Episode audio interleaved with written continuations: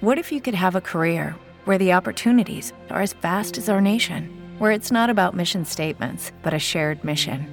At U.S. Customs and Border Protection, we go beyond to protect more than borders from ship to shore, air to ground, cities to local communities. CBP agents and officers are keeping people safe. Join U.S. Customs and Border Protection and go beyond for something far greater than yourself. Learn more at cbp.gov/careers. Lucky Land Casino asking people what's the weirdest place you've gotten lucky? Lucky? In line at the deli, I guess? Aha, in my dentist's office. More than once, actually. Do I have to say? Yes, you do. In the car before my kids' PTA meeting. Really? Yes. Excuse me, what's the weirdest place you've gotten lucky? I never win and tell. Well, there you have it. You can get lucky anywhere playing at LuckyLandSlots.com. Play for free right now. Are you feeling lucky? No purchase necessary. Void where prohibited by law. 18 plus. Terms and conditions apply. See website for details. Te doy la bienvenida a Gabinete de Psicología, podcast donde aprender sobre psicoterapia infanto-juvenil. Si eres psicóloga y o te interesa este campo, te abro las puertas de este gabinete. Soy Elena Piñeiro y quiero mostrarte mi trabajo, compartiendo contigo mis reflexiones y aprendizajes sobre la psicoterapia infanto-juvenil. ¡Empezamos! Tengo miedo. Cada vez es más agresivo. Me planteo llamar a la policía. La próxima vez lo denuncio, pero es mi hijo. Cuando escuchamos esto en consulta, conectamos inmediatamente con el horror, con algo que nos espanta. Frases como eres peor que pegarle a un padre están en nuestra cultura y es por ello que muchas veces estos temas se ocultan. Las madres, los padres pueden sentir vergüenza ante las agresiones de sus hijos. He leído que durante el confinamiento se presentaron 5.000 denuncias de padres que habían sido agredidos por sus hijos y se estima que estas son solo entre el 10 y el 15% de las agresiones de este tipo. La vergüenza y la culpa impiden revelar lo que está pasando. Y paradójicamente, esa vergüenza y culpa también la sienten los niños, niñas y adolescentes que agreden a sus cuidadores. No lo olvidemos.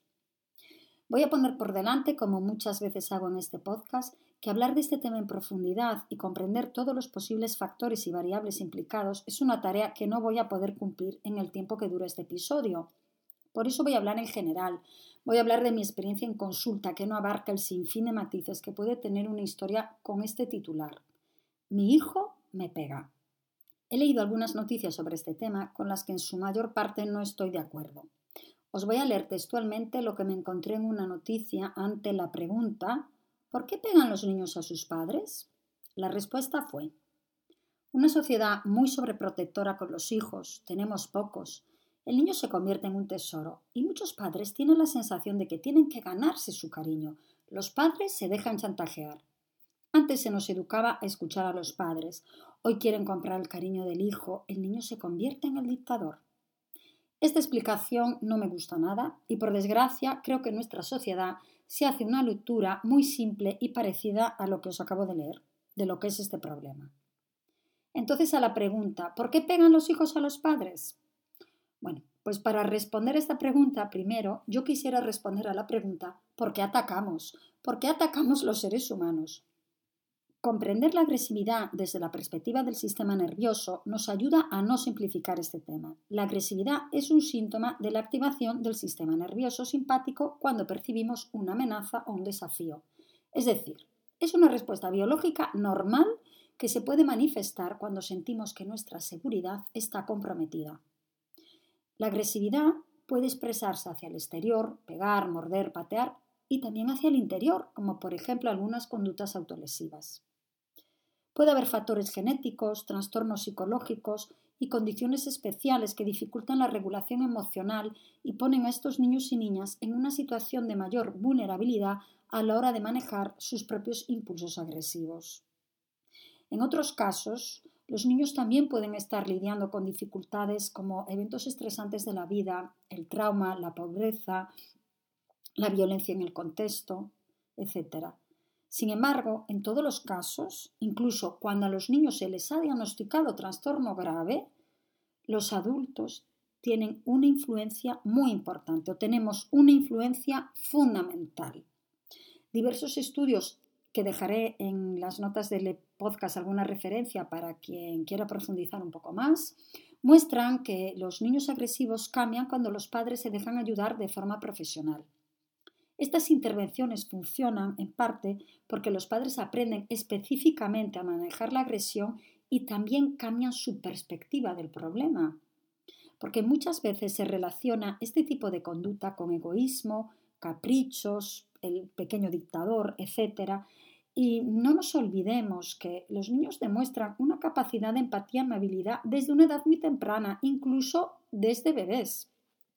Lo primero es entender que cuando un niño pega a un padre, a una madre, es probable que no pueda expresar sus sentimientos de impotencia, ansiedad o ira de otra forma. Por lo tanto, lo hacen con agresión y es más probable que golpeen, empujen y griten, rompan cosas. Tienen dificultad para expresar lo que les está pasando, para expresar toda esa explosión dentro de ellos y tal vez los adultos, los padres, las madres, tengan dificultad para recibir de forma verbal esa impotencia, esa ansiedad o esa ira que responden cuando, cuando ellos tratan de hacerlo de forma verbal, que han recibido ante la expresión de la ira de forma verbal, de la impotencia o de la ansiedad. Entonces, la mejor manera de ayudarlos es hacer que se den cuenta de que expresan sus emociones a través de la agresión y no de las palabras, y eso es lo que vamos a tener que ayudar a cambiar. Esto requiere de unas habilidades por parte de los padres muy importante y también requiere que ellos no usen la violencia ni la agresividad. Yo algo que sí aprecio en estos casos es que los niños son directos, transparentes en el uso de la agresividad, pues mm, externalizan, pegan, muerden, dan patadas y a lo mejor reciben agresividad por parte de los adultos de forma oculta de forma muy sutil que no se ve y a lo mejor ni el propio padre es consciente de que está siendo agresivo y lo está haciendo. Entonces, parte del trabajo es ayudar a reconocer esa agresividad eh, o posible agresividad por parte de los adultos cuando existe. Entonces, volviendo al tema del sistema nervioso y las amenazas, pensemos qué es lo que solemos percibir como amenaza pues hay amenazas muy claras, como por ejemplo el dolor físico, y otras no tanto, ¿no? como lo que estaba comentando anteriormente, que para los niños eh, pueden ser una amenaza ciertos estímulos o situaciones que los adultos no entienden o nos pasan desapercibidas o decimos si yo no le dije nada o no hizo nada. Entonces, vamos a ver algunas de esas amenazas eh, que disparan eh, la agresividad. Una es la amenaza a lo desconocido. Eh, lo digo muchas veces, ¿no? Esto de no ser predecibles, ¿vale? Nos podemos sentir amenazados ante eso que no es predecible o desconocido, porque nos da miedo, nos asusta y entonces reaccionamos. Porque el sistema nervioso, una cosa que le gusta mucho son las certezas, ¿vale? Saber qué va a ocurrir. Y los niños y niñas son sensibles a esto. A veces no tenemos suficiente empatía con lo que suponen ciertos cambios en la vida de esos niños y niñas y suponemos que se van a adaptar súper rápido porque es algo nuevo, porque es algo genial, porque es bueno. Y mm, tenemos que entender que no es en sí lo desconocido, sino lo que puede ocurrir ante algo desconocido, porque como es desconocido no es predecible y no me sé manejar. Y esto, bueno, pues puede resultar una amenaza y también va a depender de la historia de lo que ha vivido ese niño o niña, cómo ha transitado mm, bueno, pues otros, otros eventos que eran desconocidos al principio, etc. Otra amenaza para el sistema nervioso eh, puede ser y es, perdona, es la incongruencia. Cuando decimos una cosa y estamos sintiendo otra, expresamos algo verbalmente y nuestro lenguaje no verbal es totalmente distinto. Nuestro tono de voz mm, es incongruente. Quien recibe esto puede percibir una amenaza. El sistema nervioso necesita señales de congruencia para sentirse seguro. Esto en educación es muy frecuente, la incongruencia. Te digo una cosa pero pienso otra. Te das cuenta y te la niego. Mm, y claro, esto hace que muchas veces los niños tengan un impulso agresivo ante esa incongruencia porque sienten una amenaza, no hay seguridad en nuestra relación. Y después, a mayores, cuando la interacción ya está, mm, digamos, condicionada por la agresividad, esto es todavía más frecuente, porque está instaurado en la relación un ciclo de señales poco claras. Te digo una cosa, pero mi lenguaje verbal es otro, parece que tengo como miedo y entonces me comporto de manera poco congruente. El niño o la niña recibe esto y explosión, agresividad. Otra amenaza para el sistema nervioso pueden ser las expectativas no satisfechas. Es decir, Ah, aquí para mí hay dos cosas. Una, que nos digan que deberíamos ser diferentes de cómo somos. Y estos niños se encuentran una y otra vez con estos mensajes. Deberías no ser así. Cuando eres así no me gustas. Y entonces estamos en lucha sobre lo que sentimos, lo que deberíamos sentir. Y esto ya puede manifestar una agresividad. Porque está este mensaje de no debería enfadarme ni pegar. Y claro, y al mismo tiempo siento un impulso dentro eh, este conflicto me queda grande y esto exploto, es un disparador. Ah, y la otra cosa que quería comentar con respecto a, lo de las expectativas no satisfechas es también sentir que, que no eres aceptado. Ya no solo el debería, sino no te acepto como eres. No te doy aceptado. Y esto puede ser por un montón de, mm, un montón de factores por los que falta esta aceptación incondicional del niño, pero el niño lo percibe en ese ambiente y entonces, bueno, pues siente la amenaza, ¿vale? La amenaza que se convierte en agresividad para en contra de aquel que no lo acepta de forma incondicional, que en muchas ocasiones son los padres y madres. Todos tenemos la capacidad de comportarnos de forma agresiva, y que lo hagamos o no va a depender de cómo percibimos el mundo. Por lo tanto, un niño, una niña que pega es que está percibiendo el mundo como algo inseguro. Las tendencias agresivas están moldeadas por las condiciones ambientales. Eh, por lo tanto, en terapia tenemos que buscar ajustar estas condiciones y así poder cambiar el curso de, estos, de este problema tenemos que tener siempre en cuenta el contexto en el que se da la agresión. Y esto es muy importante trabajar con los padres y ser muy curiosas de cómo se da la secuencia de la conducta, qué ocurre antes, qué ocurre durante, qué ocurre después, ¿verdad? Y hay que trabajar siempre con los padres cuando una familia acuda a consulta porque su hijo o hija es agresivo, vamos a tener que poner muchísimo peso en la familia. Es cierto que estas familias muchas veces llegan y dicen, cúralo, sánalo, se porta fatal, es agresivo, incluso me pega o me pega. No tengo nada que hacer con él. Y en cambio hay mucho que trabajar con la familia. ¿Hay que trabajar con el niño también? Sí, pero con la familia mucho. ¿vale? De hecho, eh, estos, algunos de los estudios, muchos de los estudios de los que os hablaba anteriormente, ponen el peso en el trabajo con la familia.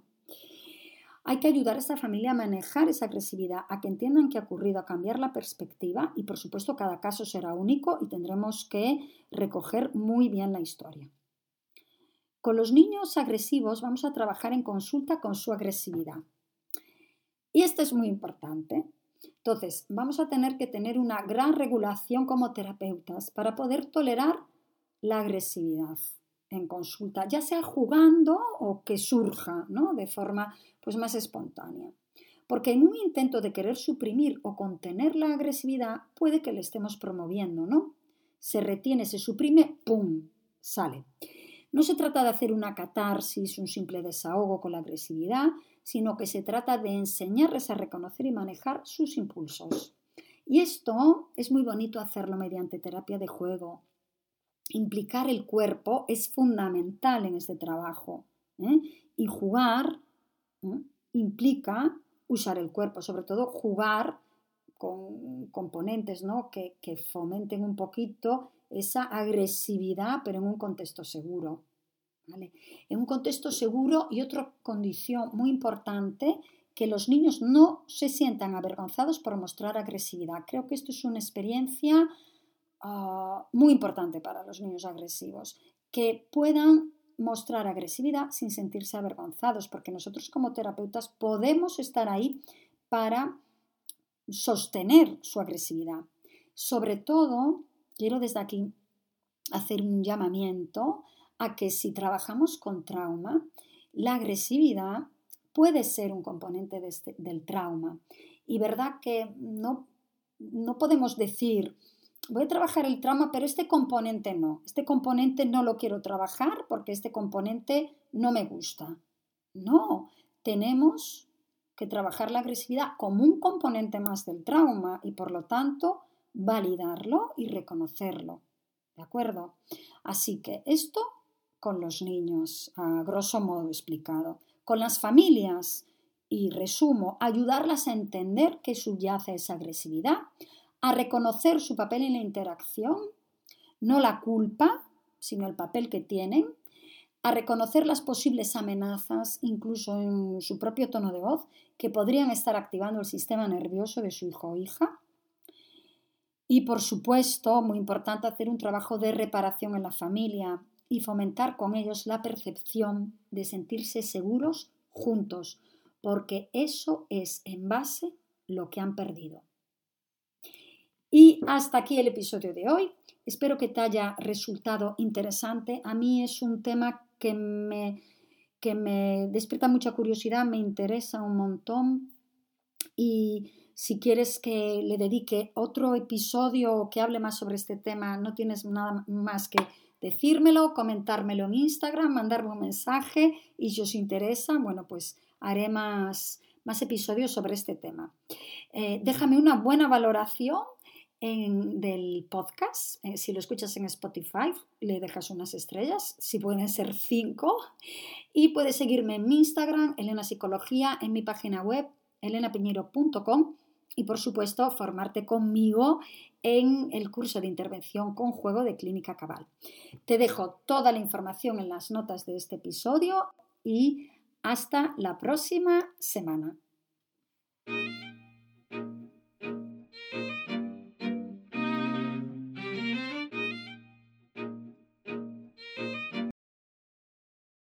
With the Lucky Land slots, you can get lucky just about anywhere. This is your captain speaking. Uh, we've got clear runway and the weather's fine, but we're just going to circle up here a while and uh, get lucky. No, no, nothing like that. It's just these cash prizes add up quick. So I suggest you sit back, keep your tray table upright, and start getting lucky. Play for free at LuckyLandSlots.com. Are you feeling lucky? No purchase necessary. Void where prohibited by law. 18 plus terms and conditions apply. See website for details. Como nuevo cliente de Western Union, puedes disfrutar de una tarifa de envío de 0 dólares en tu primera transferencia internacional de dinero en línea. Envía dinero a los tuyos en casa de manera rápida, fácil y conveniente. Visita westernunion.com o descarga nuestra app hoy mismo y tu primera tarifa de envío corre por nuestra cuenta. Aplican ganancias por cambio de moneda. No disponible para tarjetas de crédito y envíos a Cuba. Servicios proporcionados por Western Union Financial Services Inc. NMLS 906983 o Western Union International Services LLS NMLS 906985.